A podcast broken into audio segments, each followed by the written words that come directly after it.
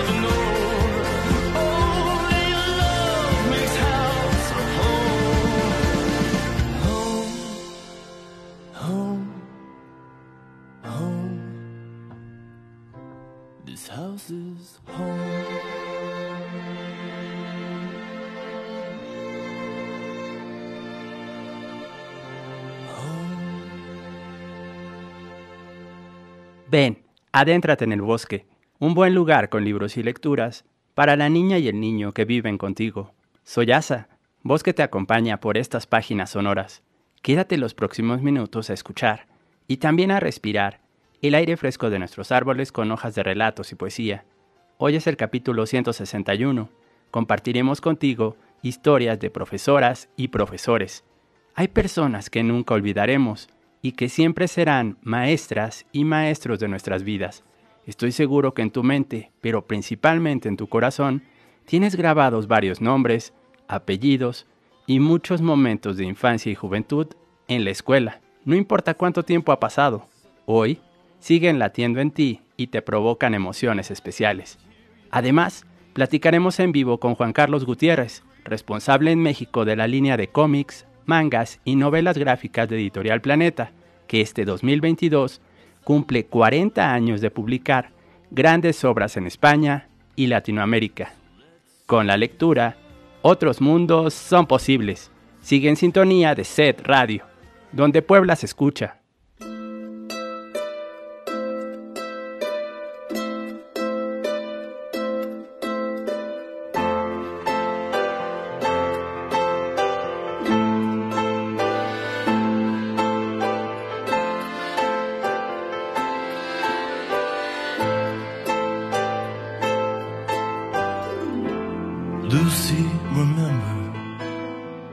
Nueve tiras cómicas de Mafalda para reflexionar sobre el papel de los maestros, sobre el rol de los docentes.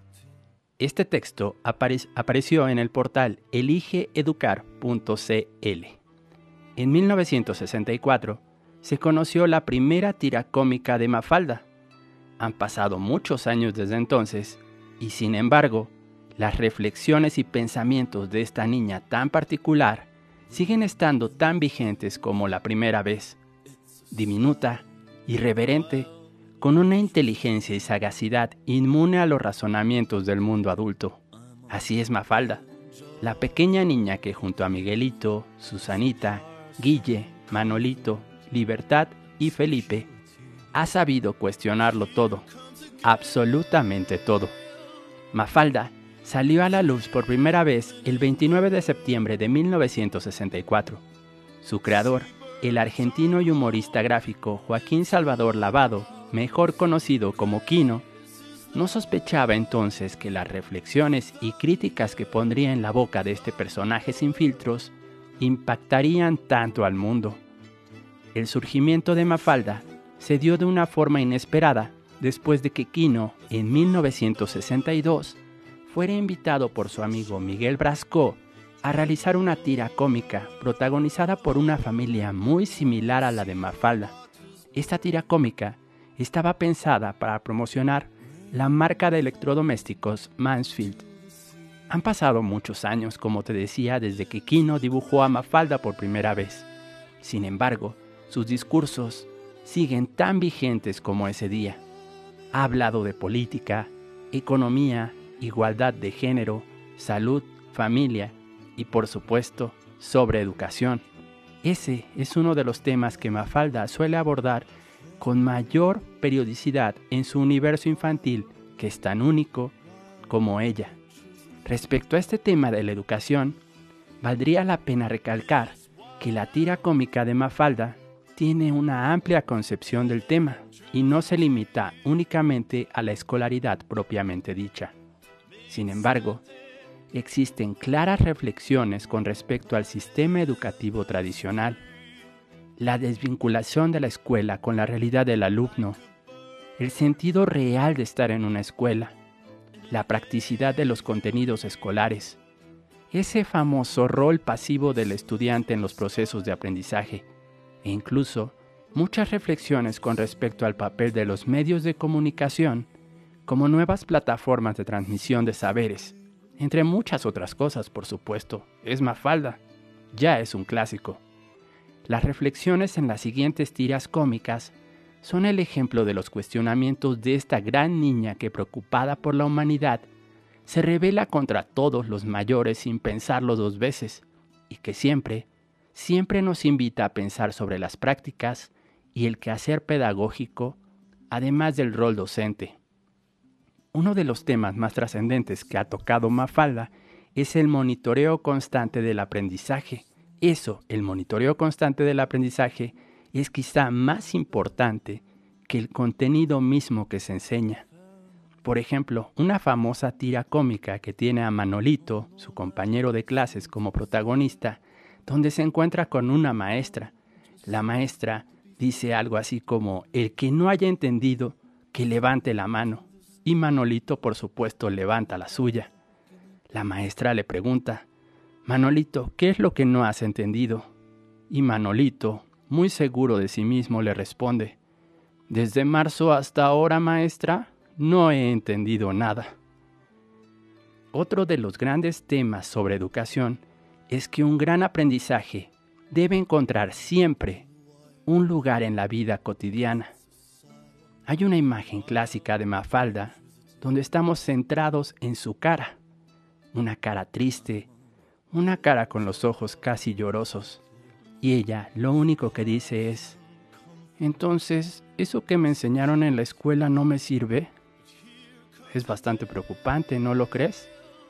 Otro de los temas es enseñar a leer, pero enseñar a leer más allá de una decodificación de las cons- consonantes y vocales, es decir, no solo a identificar las letras, sino a leer en el más amplio sentido de la palabra. Mi mamá me mima. En una tira cómica, esto es lo que enseña la maestra frente al pizarrón. Mi mamá me mima. Mi mamá me ama. Entonces, Mafalda se levanta y se dirige a ella y le dice, La felicito, señorita. Veo que tiene usted una mamá excelente. Y ahora, por favor, sí enséñenos cosas que importen. Continúa Mafalda, con ese tono que todos conocemos. Otro de los temas sobre educación y labor docente es que una buena educación es aquella que logra desplegar todas las potencialidades de los estudiantes. Es mucho más que solo transmisión de contenidos. Siempre, siempre existe una mejor forma de enseñar, pero a veces pasa que no queremos descubrirla, encontrarla o compartirla.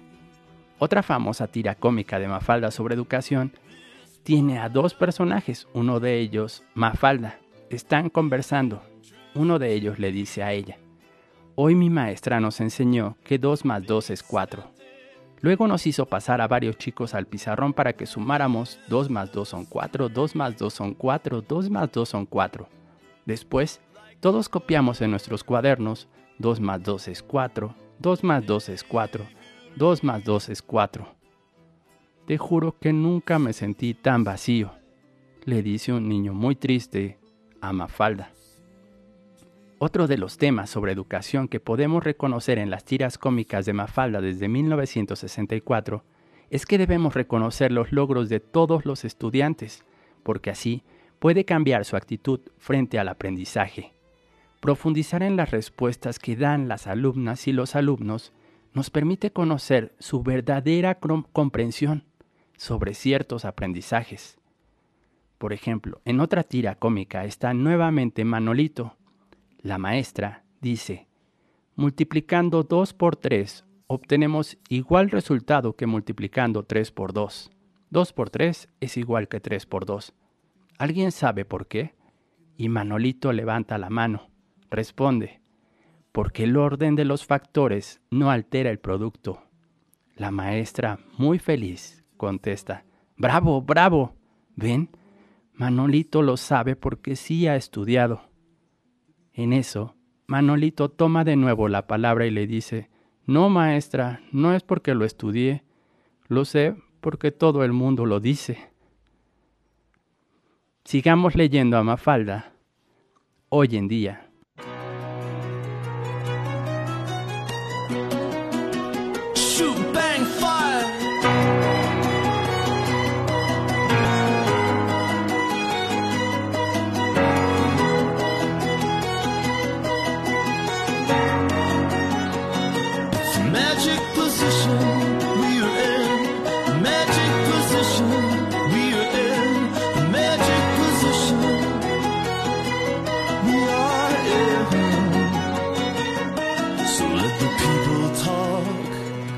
This Monday morning walk right past the fabulous mess we're in. It's gonna be a beautiful day.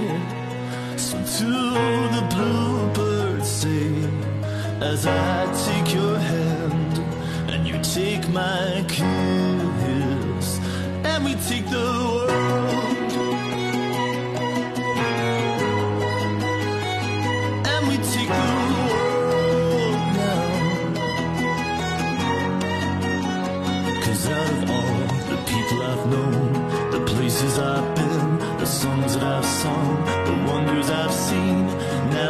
dream.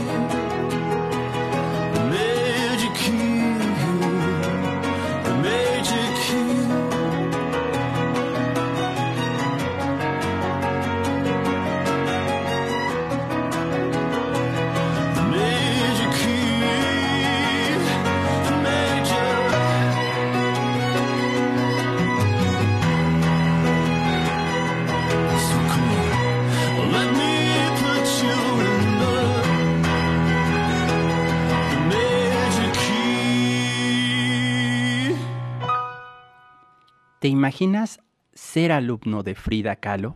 Sí, que te enseñe pintura.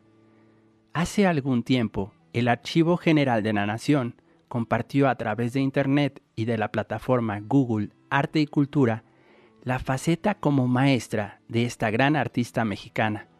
Frida Kahlo educó a una generación nueva de pintores y hay documentos históricos que nos cuentan esa historia. La emblemática obra pictórica de Frida Kahlo es uno de sus legados al arte mexicano en el siglo XX. Asimismo, su incursión dentro del campo de la docencia también puede ser considerado como otra de sus grandes aportaciones a México, al contribuir a la formación de futuros pintores, de futuras pintoras. En 1929 recibe su nombramiento como profesora de las materias de adiestramiento en la sección de dibujo y trabajos manuales. Este documento lo recibió por parte del Departamento de Bellas Artes de la Secretaría de Educación Pública. Frida Kahlo tenía en ese entonces 22 años. Posteriormente, al casarse con Diego Rivera, otro famoso artista mexicano reconocido por sus murales, Frida Kahlo se traslada a Cuernavaca, donde Rivera realiza los frescos del Palacio de Cortés. Por esta razón, la Secretaría de Educación Pública emitió un cese a los seis meses y Frida Kahlo ya no era profesora. En el documento especifica, renunció a sus labores, no las reanudó. De 1930 a 1934, Frida Kahlo se dedica a realizar otras tareas como pintora y viaja junto a su esposo Diego Rivera por diversas ciudades de Estados Unidos, cumpliendo compromisos y trabajos internacionales. En 1943, Frida Kahlo obtiene nuevamente un nombramiento como profesora de enseñanzas de artes plásticas nivel C en la Escuela de Artes Plásticas de México, impartiendo clases 12 horas a la semana. En la, parte posterior de este documento histórico que permanece en el Archivo General de la Nación, resalta la firma Frida Kahlo de Rivera, un verdadero documento histórico. Posteriormente, cuando Frida comenzó a sufrir problemas de salud, a partir de 1944, reduce sus horas de enseñanza y propone a sus alumnos continuar con las clases a domicilio en la hoy conocida como Casa Azul Museo Frida Kahlo, propiciando así el crecimiento profesional de sus discípulos y discípulas con exposiciones, obras por encargo y diversos cursos. Ya en 1946, la Presidencia de la República y la Secretaría de Educación Pública le otorgan a Frida Kahlo una mención honorífica en el Premio Nacional de Ciencias y Artes por una famosa obra titulada Moisés, Una fotografía también de- del Archivo General de la Nación registra ese momento. Podemos ver en una imagen en blanco y negro a Frida Kahlo acompañada del otro destacado artista mexicano, José Clemente Orozco, y de Manuel Sandoval Vallarta. En 1950, Frida Kahlo ingresa al hospital inglés, donde le realizan diversas cirugías de la columna vertebral. Un año después, Frida abandona ese nosocomio en silla de ruedas, donde permanecerá postrada sus siguientes años de vida. Frida Kahlo murió el 13 de julio de 1954 y en un documento también del Archivo General de la Nación podemos enterarnos que la Secretaría de Educación Pública indicaba su baja y giraba las órdenes correspondientes para que se hiciera efectivo el pago de los sueldos como maestra de Frida a su viudo Diego Rivera. El documento también cuenta con las firmas de estos personajes y de otros maestros que resaltaban y validaban el pago del sueldo de Frida a su viudo.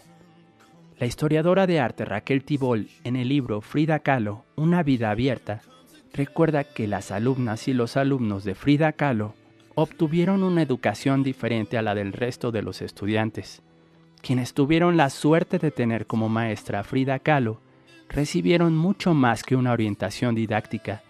Se les brindó una manera de vivir, una manera de ser, una manera de pensar, por supuesto muy diferente a la habitual, así como preocupaciones de orden nacional y de importancia social, una visión solidaria del pueblo mexicano y además un delicioso sentido del humor, populachero y refinado a la vez.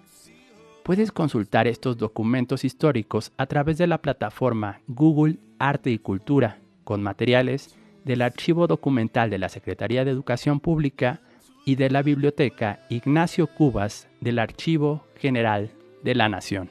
Frida Kahlo como maestra.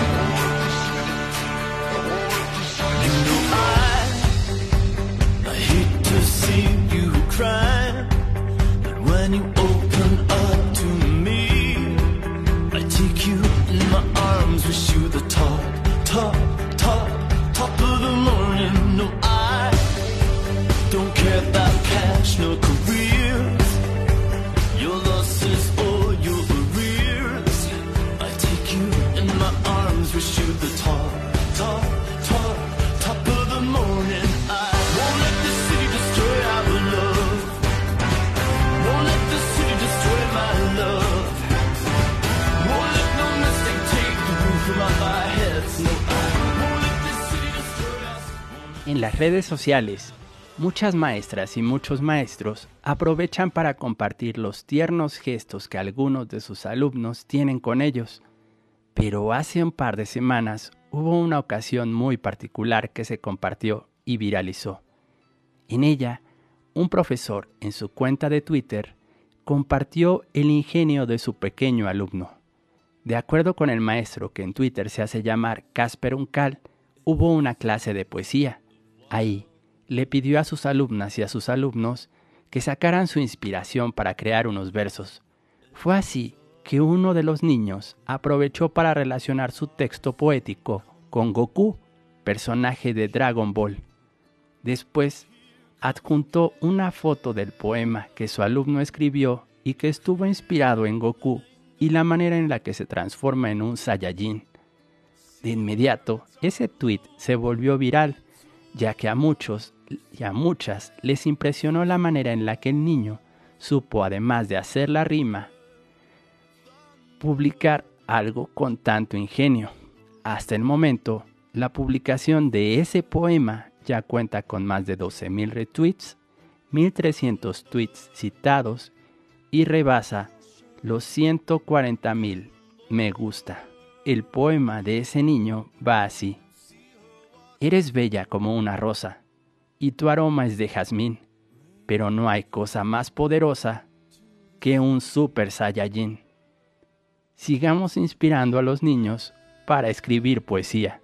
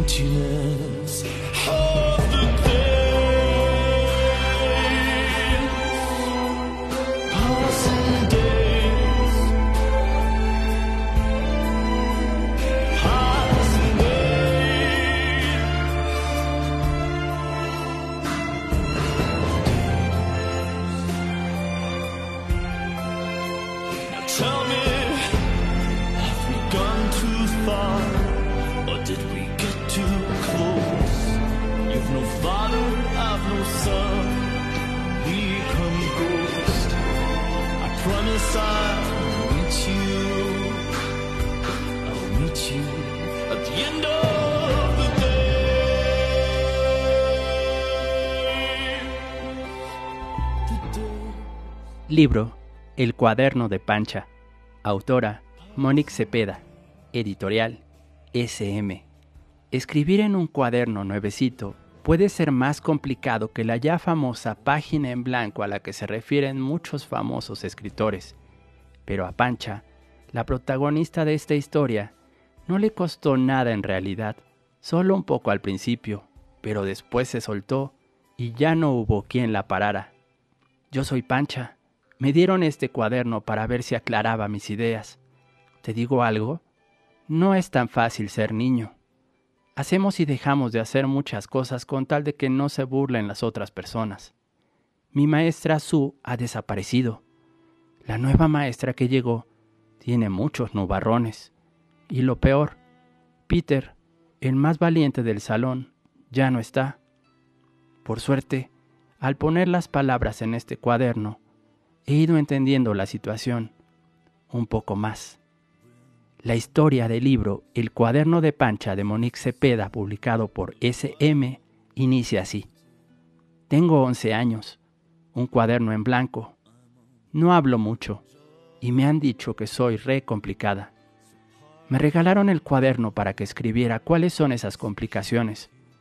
Primero sentí que no me iba a alcanzar, pero al cabo de un rato de estar dándole vueltas a la pluma en mi boca, de ponérmela detrás de la oreja, de sacarle el repuesto tres veces, pensé que quizás nunca llene este cuaderno. Lo complicado consiste en varias cosas. Lloro bastante. No sé cómo empezar la historia. Y Peter se fue. Capítulo menos uno. La historia comenzó hace tiempo. Esa es una frase de mi mamá, a la que mi papá siempre contesta, abrevia, abrevia, abrevia. Lo que sigue siempre es una discusión larguísima. Bueno, eso era antes. Después hubo un tiempo en que mi mamá le dejaba notas abreviadas en el refri a mi papá. Recoger niños a escuela, comida en refri. Esas frases poco a poco se fueron haciendo cada vez más abreviadas. Llegaré tarde se convirtió en yogurt. Pagar la luz se transformó en un símbolo de dinero y un símbolo de foco. Comida en el refrigerador la dibujaba con una cuchara y una flecha a la derecha, como indicando dónde estaba la comida. Después, ya ni hubo notas. Eso también es complicado, pero no es lo que voy a apuntar en este cuaderno. Peter. Eso sí lo quiero escribir. Peter Bright.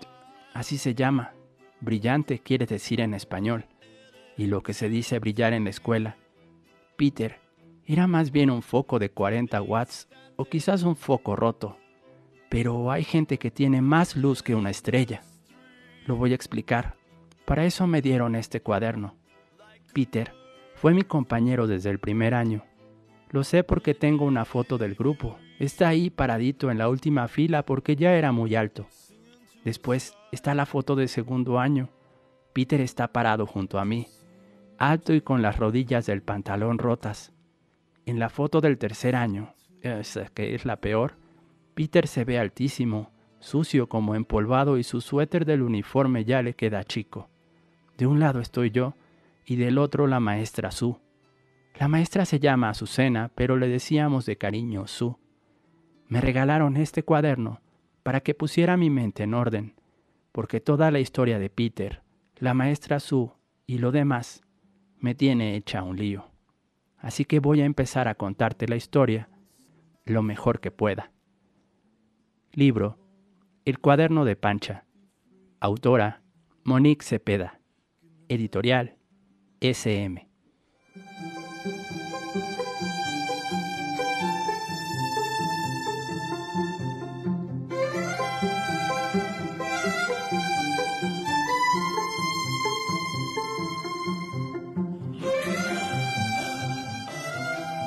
Libro El cuaderno de Pancha. Autora Monique Cepeda. Editorial SM. Ahora sí, capítulo 1. Estamos en tercero. La maestra Su es muy bonita. Sonríe tapándose la boca. Nos dijo a todos que íbamos a ser amigos y que íbamos a aprender muchas cosas ese año. Después se volteó al pizarrón, puso la fecha del día y en la esquina del pizarrón dibujó una florecita. La florecita le quedó preciosa, parecía una flor de verdad. Después nos pidió que dijéramos nuestro nombre para irnos conociendo y que habláramos de nuestro juego favorito. Ahí se oyó a Paulina, que siempre quiere ser la primera. Paulina tiene voz de pito, pero la hace peor cuando habla con un profesor. Así es Paulina. A mí me gusta estudiar mucho, maestra, dijo Paulina inclinando su cabeza de ladito. Gracias, le dijo la maestra Su. Estoy segura que debe de haber también juegos que te gusten. A mí me gusta el foot, dijo el gordo B con su voz potente. Le decimos B, pero se llama Basileo. Se oyeron risas. Eso de las risas por los nombres es un tema que te voy a comentar más adelante. Me llamo Liliana y me gusta treparme a los árboles. Soy Tere y a mí me gustan las muñecas. A mí también, maestra, interrumpió Paulina de nuevo. Me llamo Miguel y me gusta patinar. La maestra suya se estaba acercando al pupitre que compartíamos Peter y yo. Me llamo Pancha. Dije eso y se oyeron dos risitas, la de Paulina y otra que no supe reconocer. Bueno, me llamo Francisca, corregí con los cachetes calientes. También me gusta treparme a los árboles. Eres una copiona, me susurró la niña de atrás que ahora no me acuerdo cómo se llamaba. Tocó el turno a Peter.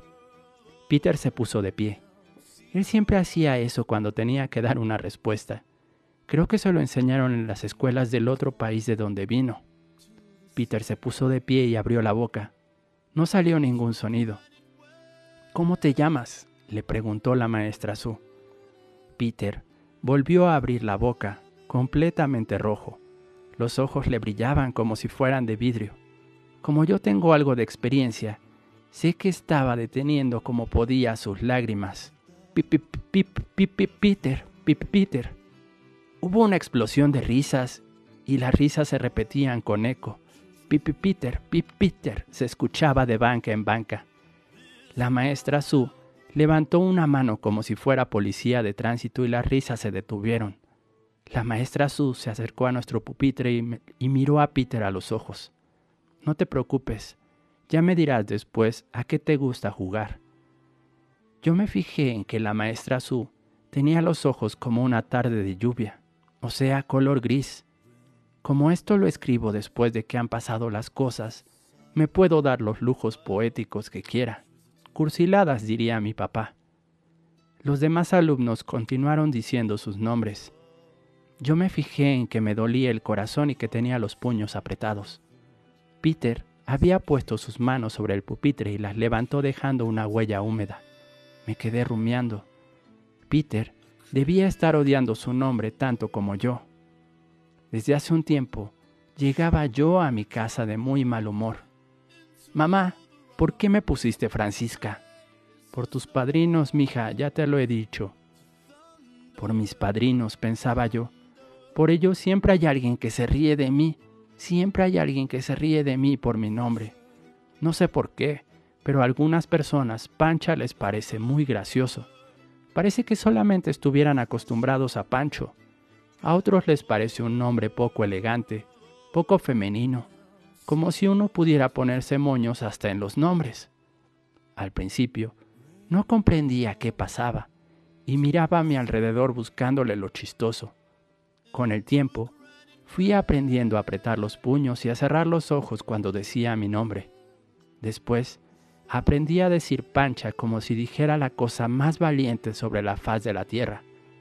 Pero el día que pasó lo de Pip Peter, sentí que en ese pupitre habíamos perdido una batalla. La clase siguió. Los demás continuaron diciendo sus nombres elegantes mientras Peter y yo, sin ponernos de acuerdo, cruzamos los brazos y yo me puse a mirar las nubes por la ventana del salón, mientras que Peter seguía mirando las manchas de sudor que dejaron sus manos sobre la mesa. El gordo Basileo estaba mirándose el ombligo. Capítulo 2 Los días pasaron.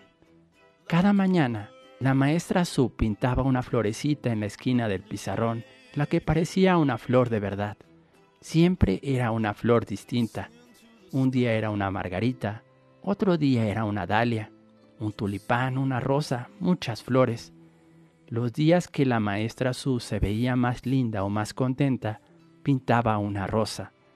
Pasaba detrás de nosotros mirando los cuadernos y siempre decía algo lindo. Te está quedando bien, vas mejorando, te voy a ayudar con la ortografía. Cuando la maestra Su se alejaba, quedaba flotando en el aire un olor como a flores y pasto.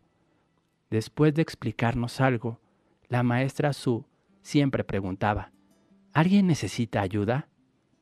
Casi siempre al gordo Basileo levantaba la mano. Peter nunca lo hacía, pero la miraba con sus ojos brillantes.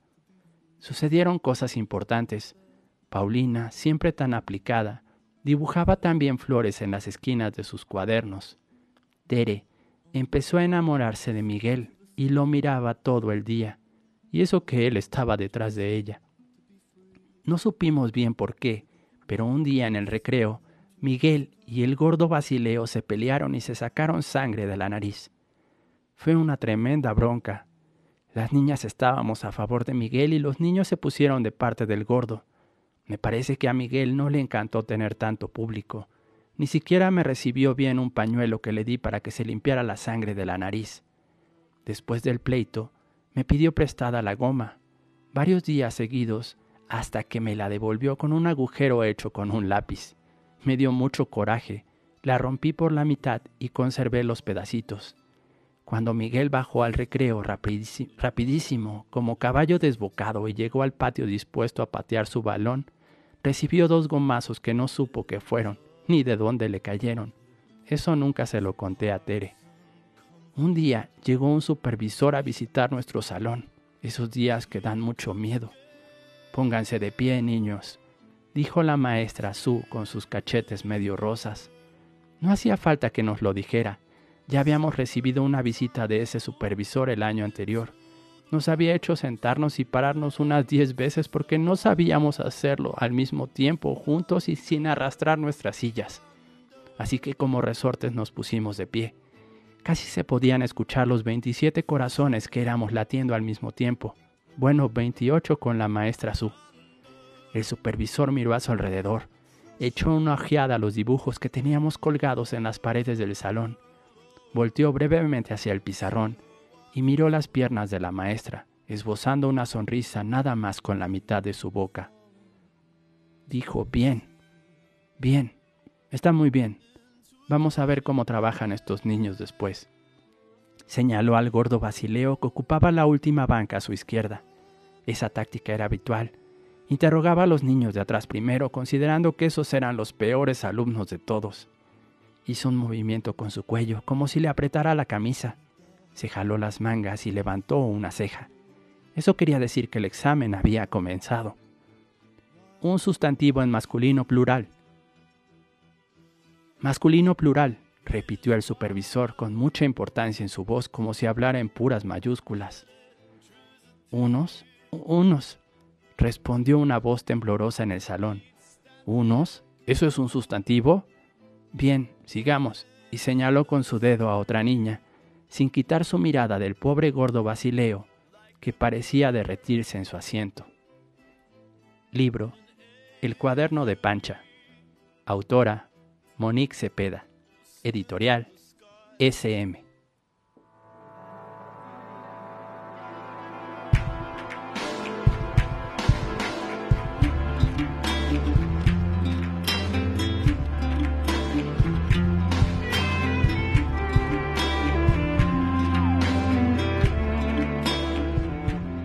Seguimos en el bosque, revista de literatura infantil y juvenil de SET Radio. Es un gusto platicar esta mañana con Juan Carlos Gutiérrez, el responsable en México de la línea de cómics, mangas y novelas gráficas de Editorial Planeta. Buenos días, Juan Carlos, ¿cómo estás? Hola, muy bien, Asael, muy buenos días.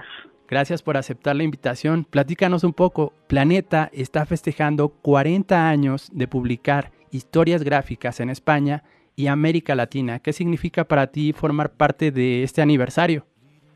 La verdad es que es un momento padrísimo. Eh, Planeta Comic arranca como forum en España, después surge, tiene un cambio de nombre a Planeta de Agostini y en 2010 se cambian el nombre definitivamente a, Planeta Comic y la verdad es que los proyectos que, que hubo y los que vienen a continuación son para para deleitarse y, es un es un orgullo estar en, el momento en el equipo en este momento.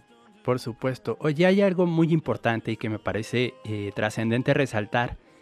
Estos 40 años de Planeta también nos dicen la importancia que ha adquirido tanto el cómic, el manga y la narrativa gráfica en, el mundo de contar historias, en el mundo literario, así como hemos crecido como personas, hemos crecido como, como sociedad en muchos aspectos, también hemos reconocido la importancia y la valía de las historietas, de los cómics japoneses y de la narrativa gráfica como un soporte muy válido para contar todo tipo de historias. ¿Qué opinas tú sobre esto?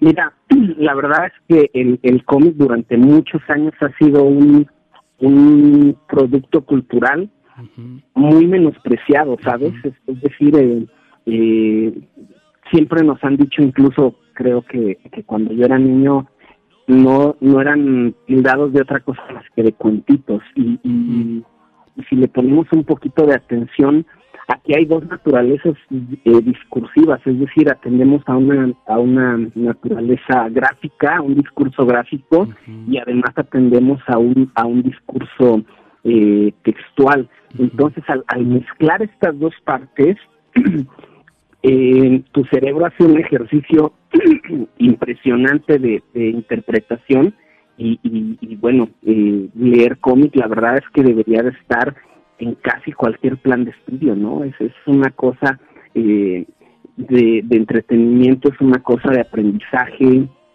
entonces eh, sin duda que la, la, lectura de cómics debería fomentarse en casa, en la escuela y prácticamente en, en cualquier sitio.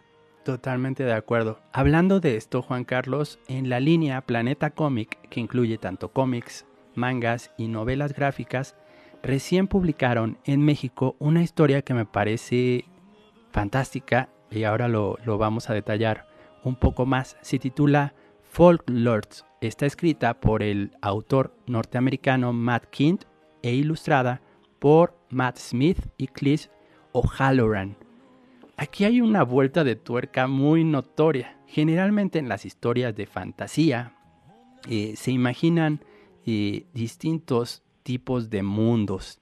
Y en esta historia, en Folklords, hay un personaje llamado Ansel, el protagonista del relato, que se imagina nuestro mundo, nuestro mundo real, el mundo en el que vivimos, con dispositivos tecnológicos, con avances en la ciencia y muchas otras cosas. Pero este niño, Ansel, vive en un pueblo medieval. ¿Qué nos puedes platicar acerca de, de, esta historia, Juan Carlos? Es, creo que es uno de los mejores cómics que vamos a sacar a lo largo de, de este año. La verdad es que el catálogo que tenemos, el plan de publicaciones para 2021, es una cosa bellísima. Eh, tanto en España que se han que se han empeñado en construir el, el plan editorial de este año como acá en México que también eh, hacemos una, una planeación. Eh, se le pone mucho cariño a los títulos, pero este en particular me parece eh, eh, una de las cosas, insisto, más maravillosas y más preciosas que vamos a, a, a lanzar acá en, en, México. En España se, se, se lanzó eh, prácticamente el año pasado, ¿no? Casi a finales del, del, del 2021. Es un cómic precioso, es prácticamente como como bien lo mencionabas es una vuelta de tuerca una deconstrucción muy bonita a, a los relatos de la fantasía más básica no uh -huh. es decir esta historia medieval donde el personaje eh, tiene que, que recorrer su su aventura pero aquí tiene una deconstrucción muy padre porque justamente Ansel el protagonista eh, tiene visiones de la realidad en la uh -huh. cual vivimos nosotros no uh -huh. de no de su realidad que sería este este mundo fantástico, ¿no? Y que prácticamente atiende a todos los tópicos del, del cuento de, del cuento clásico de Vladimir Prop, ¿no? Hay, uh -huh. hay, hay, estos elementos donde hay un amigo, donde hay una traición, hay una búsqueda, uh -huh. hay un aliado que, que se le une a él en, en, en, su momento de aventura, pero al mismo tiempo también tiene mucho de, de relato iniciático. Uh -huh. eh, eh, Ansel tiene que buscar eh, a los folklores, pero al mismo tiempo esa búsqueda lo va a hacer que él se conozca y, y reconozca lo, lo, que quiere del mundo de la vida. Entonces, la verdad es que en ese sentido, eh, Matt King pues sabe aglutinar muy bien y hace un pastiche de muchas cosas, uh -huh. de muchos géneros literarios, de muchas formas de narrativa, pero lo hace muy, muy bien y en este eh, sentido también el trabajo gráfico de Matt Smith ayuda muchísimo porque su narrativa es muy, muy limpia, muy bonita, muy precisa, eh, sabe plasmar el terror donde lo requiere, sabe hacer atmósferas muy, muy puntuales que ayudan a que, a que el relato se sostenga de una manera muy, muy limpia, ¿no? Sí, por supuesto, es una historia fantástica en muchos sentidos.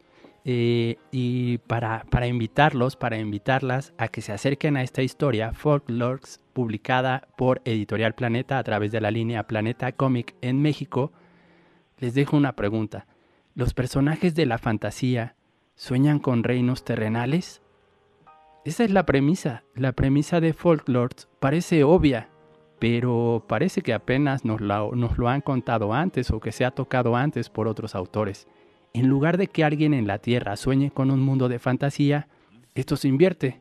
En un mundo de fantasía, alguien sueña con la Tierra. Como te decía, el protagonista de esta historia de cinco números que se recopila en el tomo publicado por Planeta Comic en México es Ansel. Ansel tiene visiones de una tierra legendaria que se llama Tierra, como la nuestra, donde una multitud de cosas son diferentes a su mundo.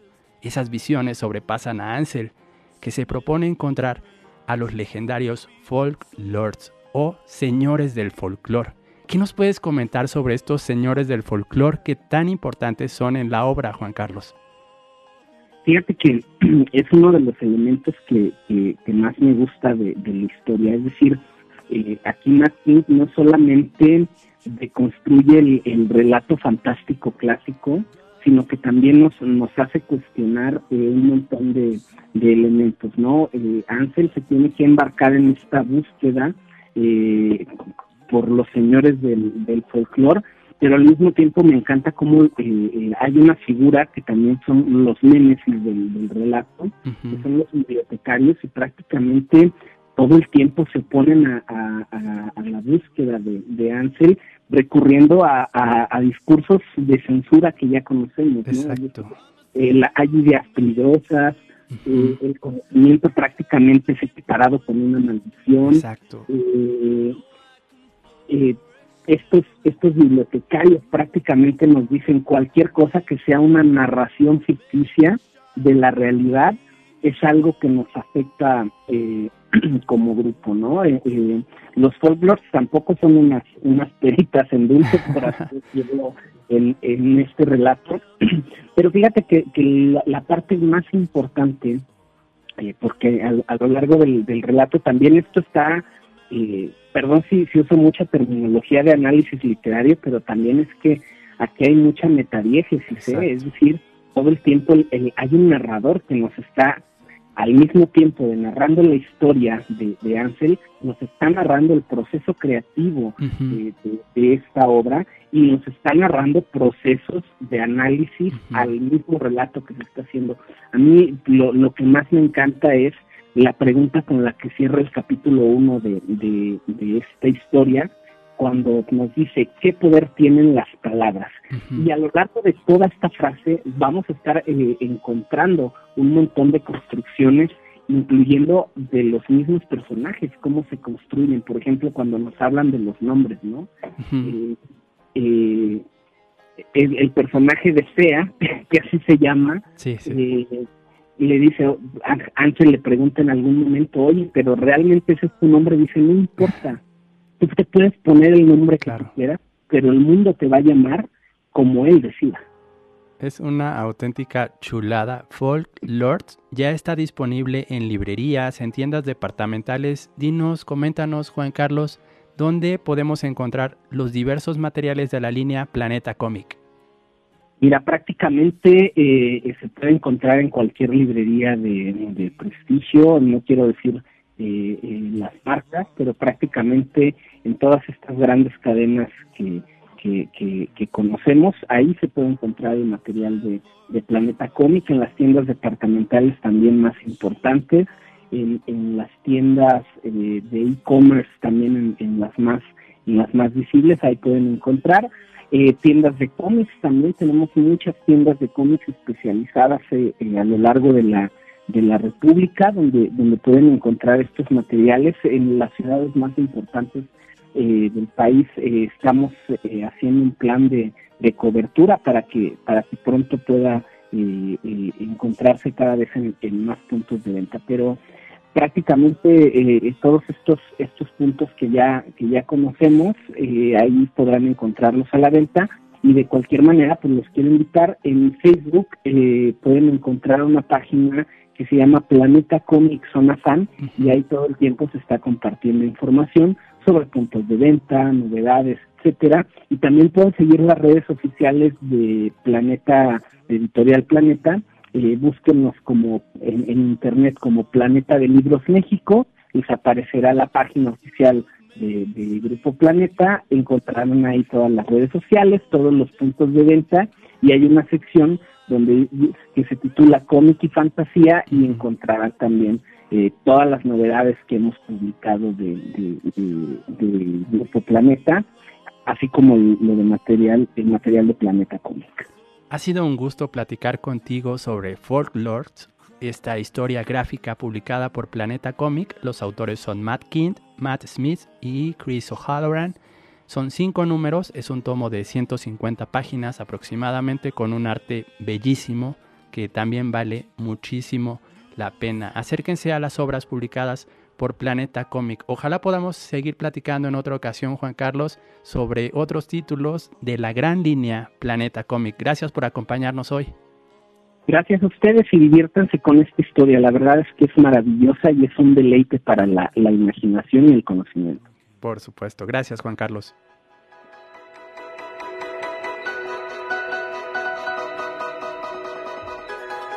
Recuerda que tenemos más contenido para ti en nuestras redes sociales, recomendaciones de libros, invitaciones a eventos digitales y enlaces para descargar materiales asombrosos. Esta semana te compartimos un adelanto en video de la nueva, de la nueva animación de Charlie Brown y Snoopy, una historia sobre el Día de las Madres.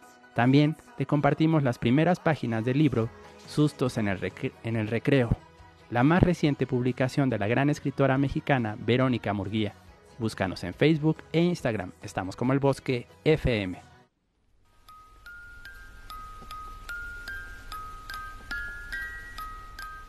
Para la emisión de hoy seleccionamos temas del cantautor, multiinstrumentista y productor británico Patrick Wolf. Él combina folk, electrónica, rock y techno a la vez que toca el piano, guitarra, clavecín, arpa y violín. Escuchamos la música de Patrick Wolf aquí en el bosque.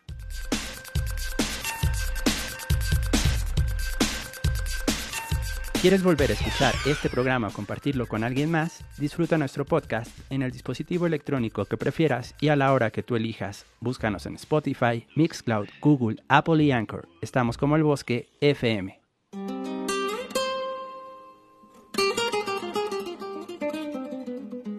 Mil gracias por escuchar. Compartimos juntos más minutos. Me encanta. Nos encontraremos de nuevo la próxima semana. En el bosque todos estamos hechos de historias.